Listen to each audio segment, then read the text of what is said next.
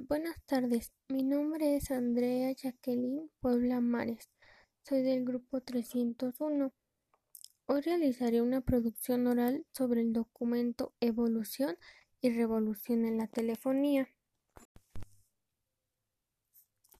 La autora es Esther Cerdeño. El documento antes mencionado lo leí el día 19 de agosto de este año 2019.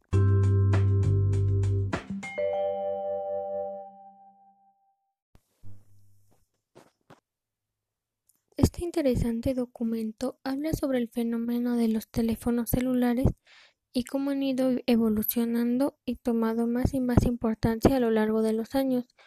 El teléfono celular ahora es uno de los aparatos más indispensables para el ser humano, no importa la edad, el sexo o la clase social. Estos aparatos ahora son incluso una herramienta de estudio o trabajo en la actualidad. Para que este fenómeno sea posible, no solo ha sido necesaria la creación de aparatos electrónicos o dispositivos celulares con múltiples aplicaciones, sino que también han ido evolucionando las líneas de comunicaciones.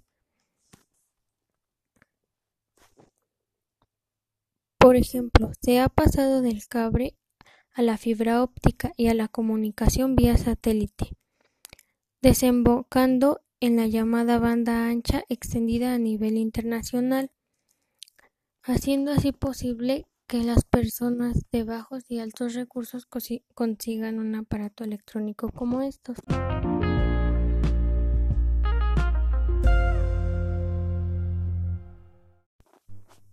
Algunas de las consecuencias de este fenómeno podrían ser que cada vez los jóvenes se vuelven más adictos al celular o a los aparatos electrónicos, algunas personas hacen mal uso de estos aparatos para perjudicar o dañar a otras. Hay muchos pros y contras sobre esta situación que cada día aumenta más y más. Incluso se ha demostrado que cada vez la edad en la que los niños adquieren un aparato móvil es cada vez más temprana.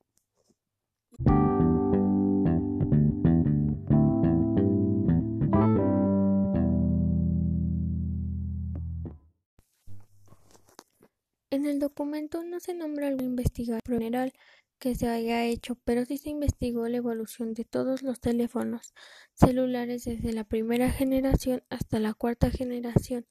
En esta cuarta generación fue cuando empezó a crecer y crecer este gran fenómeno mundial. Los jóvenes de edades comprendidas entre 18 y 30 años forman uno de los grupos más grandes donde rápidamente se ha extendido su uso. Sin embargo, la edad a la que adquieren es cada vez menor, situándose en actualmente 12 años. Especialmente en el grupo de los adolescentes es en el que se encuentran más familiarizados y apegados a los aparatos electrónicos.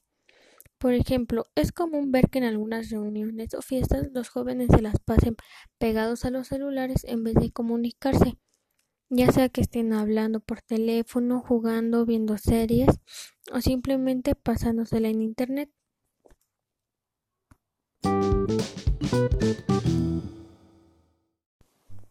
A continuación, daré mi punto de vista de este documento y la información.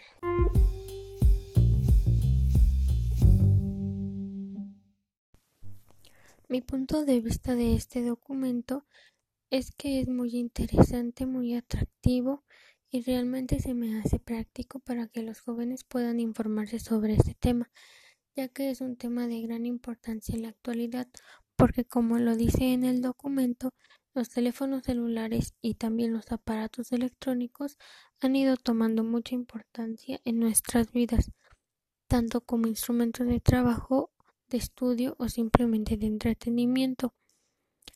Ahora las personas siempre usan un celular o lo traen a la mano y la edad a la que los niños adquieren un celular es cada día menor, simplemente para distraerse o por alguna otra situación.